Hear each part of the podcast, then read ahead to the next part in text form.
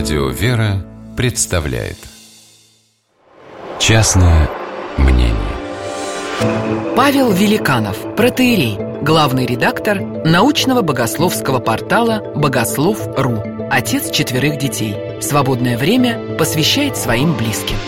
Частное мнение «Папа, дай сто рублей».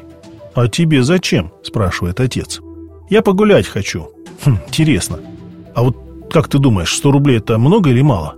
Мало, конечно, очень мало. На карманные расходы. Ты же мне регулярно даешь. Изумляясь самой постановке вопроса, отвечает пятиклассник. На это даже не поесть нормально. Только чего-нибудь глотнуть да куснуть.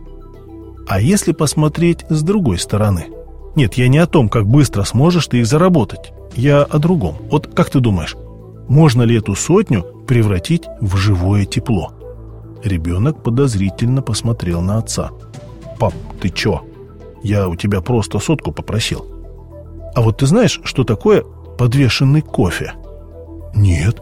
А разве можно кофе подвесить? Разве не прольется?» В Италии, точнее в Неаполе, есть такая традиция. Когда человек приходит попить кофе, он может заказать еще одну чашечку кофе подвесить.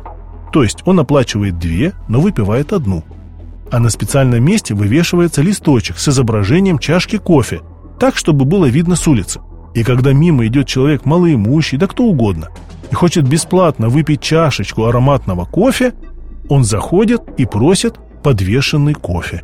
И его обслуживают за счет того, кто эту чашку подвесил. А листочек снимают. Сынишка слушает в полухо и вдруг задает вопрос. «Папа, а если человек кофе не пьет, что он может подвесить?» Да, это вопрос. Я видел, что в некоторых продуктовых магазинах и аптеках стали появляться специальные корзины, куда можно положить что-то для нуждающихся.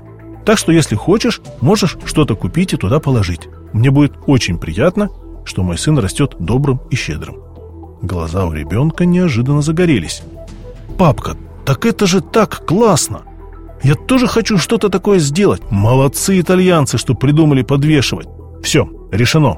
Давай мне 300 рублей и пойду сделаю что-нибудь хорошее.